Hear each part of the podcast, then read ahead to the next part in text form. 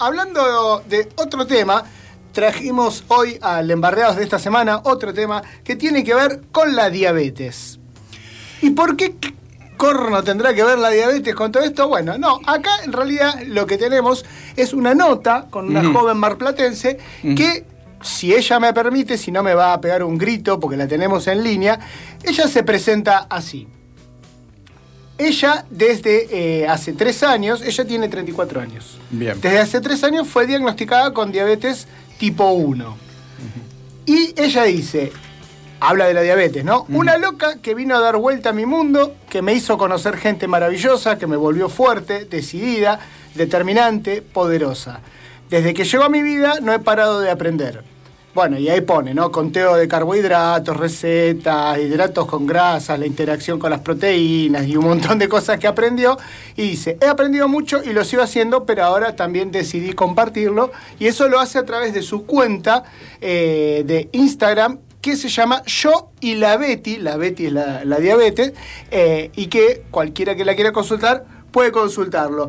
Pero le vamos a preguntar directamente a ella Esta cómo fue todo eso. se llama Marianela Fanjul. Fanjul. Exactamente. Marianela, buenas tardes. Estás acá con Hernán y con Daniel. Hola, buenas tardes chicos, un gusto.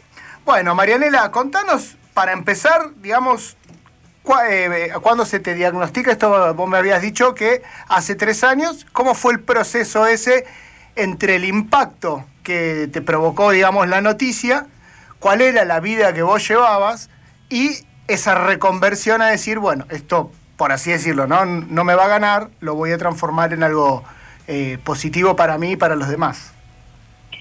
Bueno, en principio, eh, como será de imaginarse, cuando uno recibe el diagnóstico, eh, mi diagnóstico fue en el año 2018, eh, cuando uno recibe el diagnóstico siempre es un, un impacto muy fuerte porque, eh, bueno, al menos en mi caso personal, yo tenía eh, connotaciones muy negativas en torno a la enfermedad de la diabetes, con eh, antecedentes familiares bastante complicados en torno a la diabetes.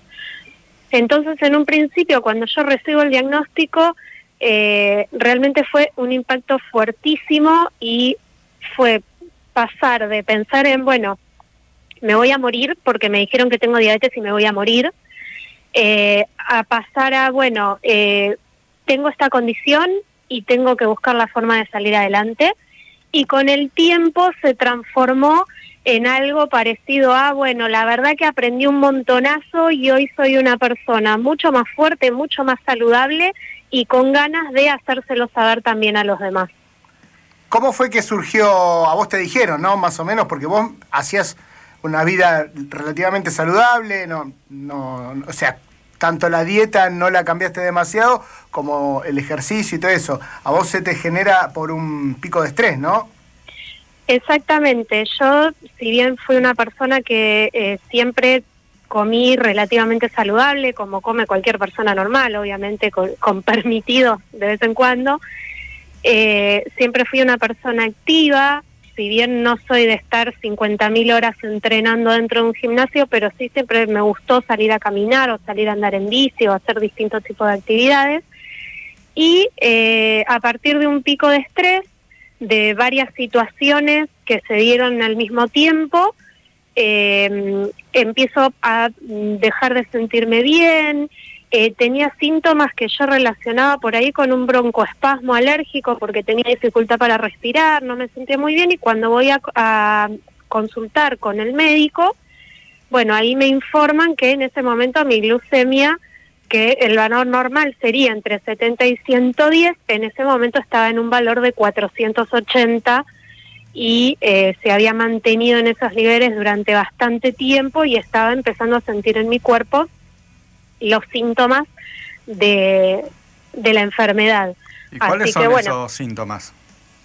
eh, bueno, yo en ese momento estaba teniendo un cuadro que se llama cetoacidosis diabética, que se produce cuando estamos durante mucho tiempo, eh, en mi caso personal, fueron más de tres meses con valores, eh, así como te digo, 480 era lo que tenía en ese momento, pero pueden haber sido superiores a eso también. Y eh, yo, por ejemplo, empecé a sentir fatiga muscular, eh, tenía dificultad para respirar, el, el tema de eh, orinar mucho todo el tiempo, me levantaba a la noche por ahí cinco o seis veces durante la noche a orinar, tomaba muchísima cantidad de agua, tenía sed todo el tiempo, eh, y por ahí son síntomas que uno en algún momento escuchó por ahí que podían significar algo, pero la verdad es que eh, en ese momento no les di demasiada importancia y bueno, ya cuando el cuadro se agravó, sí hice la consulta y ahí me dieron el diagnóstico. Sí, precisamente preguntaba yo porque muchas personas seguramente tienen eh, estos síntomas y no les dan esa importancia hasta que llegan a, un, a una situación extrema.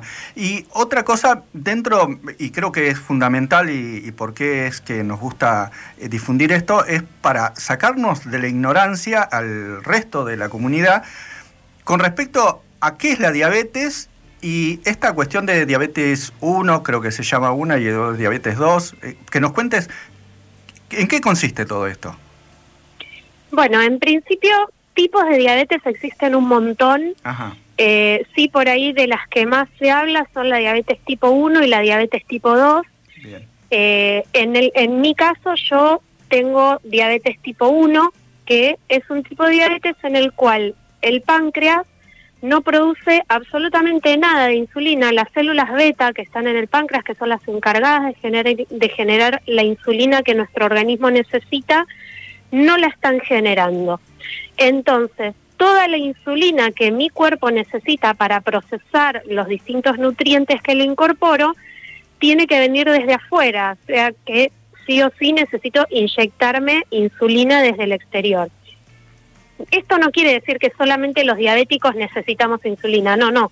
La insulina la necesitamos todos porque es la encargada de procesar los nutrientes que vienen de la alimentación.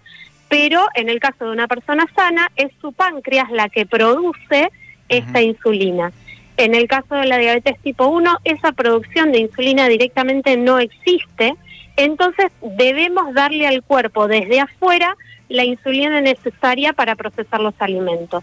En el caso de la diabetes tipo 2, que por ahí eh, es la que estamos acostumbrados a ver que eh, pasa en personas muy mayores o se da en personas con obesidad o con mucho sedentarismo, donde en realidad el páncreas está agotado, está cansado y la insulina que produce, si bien produce insulina, esa insulina que produce es deficiente, entonces necesita una ayuda como a veces medicación oral, por ejemplo, para que su organismo pueda funcionar de manera correcta.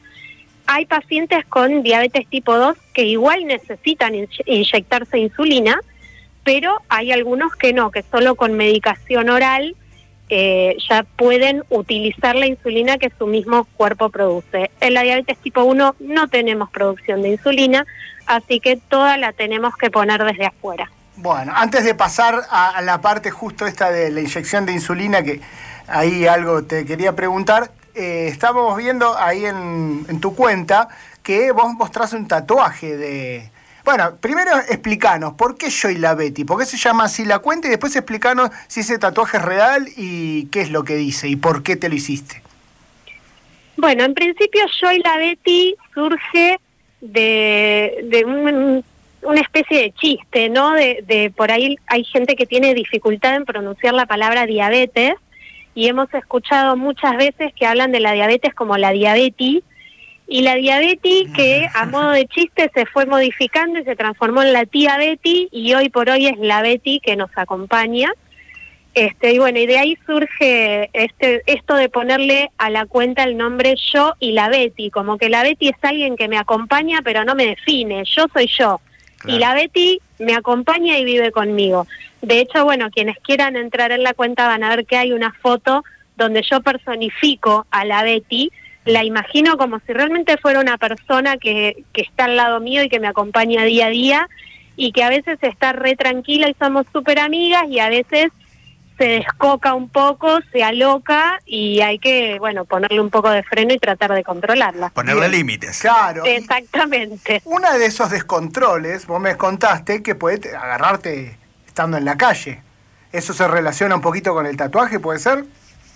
Sí, en realidad, eh, bueno, los que tenemos diabetes tipo 1 solemos hacer eh, hipoglucemias, que son valores muy bajos de glucemia, y eh, a veces esto, si, si llega a un extremo un poco severo, puede provocar desmayos o pérdida de conciencia. Y a modo de prevención, yo personalmente tomé la decisión de tatuarme en mi brazo derecho eh, un cartel que dice diabetes tipo 1 y que abajo tiene una gotita de sangre y dice A negativo, que es mi grupo y factor sanguíneo. La realidad es que hay muchas formas de identificarse como paciente con diabetes. Eh, existen medallitas para colgarse, existen pulseritas, existen tarjetas que se llevan en la billetera. Eh, la realidad es que, bueno, yo siempre un poco a modo de chiste digo que en este país si uno se desmaya en la calle, lo primero que hacen es robarte todo lo que tengas y después van a pensar en ayudarte.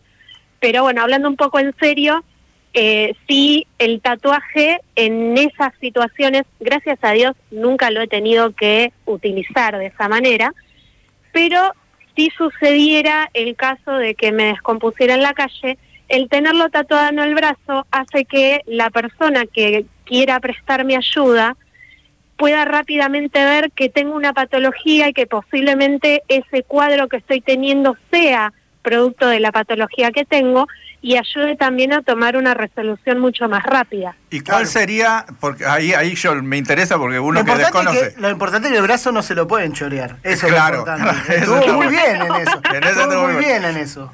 Eh, no, no busques a la iniciativa popular. bueno, por ahora se trafican los órganos internos, el brazo todavía no. ¿Qué te iba a decir, eh, Marianela? Eh, ¿Y qué debería, yo soy un total neófito en, el tema, ¿qué debería, si quiero ayudarte, veo una persona desmayada que tiene un tatuaje o algún tipo de, de, como llama, información que, que tenés este cuadro? ¿Qué es lo que debo hacer? Llamar a una ambulancia inmediatamente. Listo, nada, yo no puedo hacer nada, no, no, no, tocar nada. No, porque por ahí, qué sé yo, uno normalmente ve a una persona desmayada y lo primero que se piensa es, ay, se le bajó la presión, levántenle las piernas. Claro, y la realidad es que es un error, porque si yo estoy teniendo una hipoglucemia severa y perdí el conocimiento y estoy desmayada en la calle, y lo que necesito es que venga un equipo médico a inyectarme una sustancia que se llama glucagón, que es una sustancia de rescate para eh, precisamente ese tipo de cuadros severos. Entonces, a veces la persona con diabetes, entre sus cosas personales, tiene glucagón, pero hay que saber cómo armarlo, cómo administrarlo, cómo se mezclan los componentes y demás. Ah, bien. Mi consejo, y que eh, por ahí en mis lugares de trabajo me lo han preguntado también, bueno, y si vemos que te descompones, ¿qué hacemos? Llamen una ambulancia. Vos ves una persona que no se siente bien, que se desmayó o que eh, no puede hablar, porque a veces las hipoglucemias hacen que uno esté despierto, pero no podés hablar y balbuceas y no te salen las palabras. Bueno, ante la duda, siempre llamar eh, una ambulancia, siempre buscar recurrir al equipo médico. Bien, te hago una consulta. Eh, ya en la vida cotidiana de una persona que tiene que convivir vos con la Betty, ¿y qué consecuencias tiene en la vida cotidiana? Yo calculo que principalmente en la cuestión alimentaria. Eh, ¿Eso tiene alguna incidencia también en lo económico para, como tienen los, eh, las otras personas que no pueden comer, eh, que deben comer con TAC? Sí, por ejemplo... Sin TAC, perdón. Sí, los que son, ah, bueno, ahora... Celíacos. Celíacos, ahora no me salía. Hoy te lo dije y ahora me veo olvidado. Bueno, ¿tenés algún tipo de incidencia ahí, en, más allá de, de, tu vida cotidiana? ¿Qué es lo que debes alimentar, cómo debes alimentarte? Bueno, en principio eh, una persona con diabetes tipo 1 tiene que alimentarse como se tiene que alimentar cualquier persona, tenga o no tenga alguna patología. Eh, la realidad es que el consejo es que la persona con diabetes tipo 1 lleve una alimentación saludable, equilibrada. Como la deberíamos tener nosotros. Como deberíamos tenerla todos, en realidad. Al en realidad. O sea, no son especiales los diabéticos, sino los diabéticos por ahí son los que tienen que seguir una dieta y marcar el camino al resto.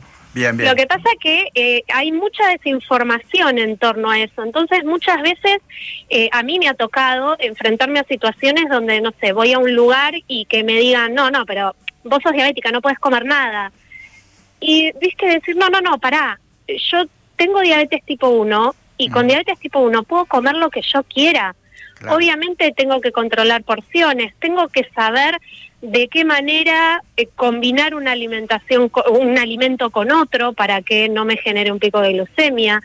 Tengo que saber que, bueno, si estoy en un cumpleaños y quiero comerme un pedacito de torta, no me voy a comer media torta, me voy a comer un pedacito, pero me doy el gusto de comérmelo porque me voy a cuidar del resto del día y me voy a portar bien, entre comillas, el resto del día y puedo darme ese gusto. La realidad es que una persona con diabetes tipo 1 puede comer exactamente lo mismo que puede comer todo el mundo. Yo si quiero irme a un negocio de comidas rápidas, para no nombrar la marca, eh, y comerme una hamburguesa gigante con una super porción de papas fritas, lo puedo hacer. Lo que pasa es que no lo voy a hacer todos los días. ¿Por qué? Porque soy consciente de que no es un alimento bueno para mi organismo, pero tampoco lo es para el tuyo que no tenés diabetes. Sí, sí, sí. Bueno, yo sí, yo llevo una alimentación bastante rara. Bueno, vos también, ¿no? No, yo ya no. Ya, no, ¿no? Bueno, entonces tenemos una, tengo una dieta, claro, tengo una dieta bastante equilibrada y, y, bueno, no deja de ser una, una dieta que deberían, por lo menos coincidimos en que debería tener el resto de la sociedad. La incidencia por ahí económica es que que a eso también se, se, debería hablar ya para el general, es que comer de una forma saludable no es barato. El poder comer fruta fresca todos los días, el poder comer, eh, no sé, eh, no basar tu alimentación en harinas. los panificados y las harinas es todo un tema. Claro. Así que, bueno, eso se debería, pero eso es en general. Claro. Sí, en realidad eh, no es necesario tampoco, por ahí vos decías, eliminar los panificados y las harinas. Bueno, tampoco es necesario eliminarlos del todo, pero de pronto reemplazar lo que son harinas refinadas por harinas integrales. Claro. Y ahí no tenés tanta diferencia por ahí de, en precios entre comprar un panificado de harina blanca o un panificado de harina integral. A veces por ahí uno piensa en que hay que cambiar todo. Y a veces no es necesario cambiar todo, todo, todo de una. Por ahí empezar de a poquito y de a lo chiquitito que puedo ir cambiando. Entonces, si yo sé que a media mañana me va a dar hambre y voy a querer picotear algo, y por ahí tener a mano una opción que sea más saludable que ir al kiosco a comprar un alfajor de chocolate. por, ejemplo, media docena de media luna. Claro. Eso y eso no estaría muy bueno, me parece. No, cuando yo decía eliminar todo el tema de las harinas y panificados, me refería, estaba mal expresado, pero me refería a cuando, digamos, una dieta semanal de los siete días, cinco, tenés pastas, tenés pan, tenés un montón de cosas, y, es la gran parte y el gran porcentaje de lo que comes durante toda la, semana. Eh, eso, digamos, cambiar ese tipo de, de, forma de comer. En realidad, ni siquiera hasta tendría que ser eh, la parte negativa de la palabra dieta. Cuando uno dice dieta, ya le da una pesadez, una, eh, una cuestión de voluntad. No, es directamente eso que decís vos. Tengo varias opciones. ¿Cuál elijo? Y la más saludable. Claro, el tema es crear hábitos. Eso, eh, iba a decir eso. Desechar la palabra dieta para hablar de crear hábitos saludables. Y, mm, y esto de, de por ahí de, de tomar conciencia, ¿no? De lo que es la alimentación consciente, de saber qué es lo que estoy comiendo y por qué lo estoy comiendo. Eh, y eso me parece que excede a cualquier patología y que tiene que ver con generar una mejor calidad de vida en todas las personas y no solamente en aquellas que tienen algún tipo de patología que tiene que ver con la alimentación. Claramente, mira. Tan mal. No, digo, tampoco viste la, la Betty era tan mala, eh, sino que. No, no, la Betty mala no es, ah, te hace hecha nomás. Eh, no, te quería preguntar, porque nos estamos quedando sin tiempo, a ver si vos tenés ganas y te podemos comprometer, si no lo querés decir al aire, después me lo decís en privado, porque nos parece interesante que vos pudieras cada tanto eh, aportar en el programa un rato a modo de columna con ciertas cuestiones, porque por ejemplo a mí me está quedando afuera ahora el tema de las inyecciones de insulina o lo que vos estás usando ahora, que es la bomba digamos. Exactamente. Y que eso, vos me comentabas que no solamente hay que darle difusión, sino que está eh, lo tiene que cubrir las obras sociales, y las obras sociales, bueno, como sabemos, con un montón de cosas se hacen las distraídas. Bueno, eso que por ahí te mejora un poquito, ¿no? no digo la calidad de vida, pero por lo menos, no sé, la comodidad de andar inyectándote. No, un poquito no, te la mejora un montón. Bueno, bueno. Entonces, perfecto. Para, para poder tocar todos esos temas, eh, me parece que. Tampoco son todas las semanas, ¿no? Sí, sí, eh, pero... pero cada tanto que, bueno, mira, ¿qué querés? O vos misma que nos digas, mira, che, estaría bueno hablar de esto. Para mí, em, yo empezaría por el, tema de la bomba. Y por último, tirar un chivo, me gustaría que lo digas vos, porque eh, la cuenta es yo y la Betty en Instagram, pero hay otra cuenta importante que la Betty te empujó a hacer. Así es, bueno, yo una de las grandes cosas que me enseñó la Betty a mí cuando llegó a mi vida eh, fue el tema, bueno, a mí siempre me gustó mucho cocinar y nada, cuando la Betty llegó a mi vida tuve que empezar a aprender a cocinar de una manera más saludable, entendiendo que necesitaba incorporar alimentos más saludables.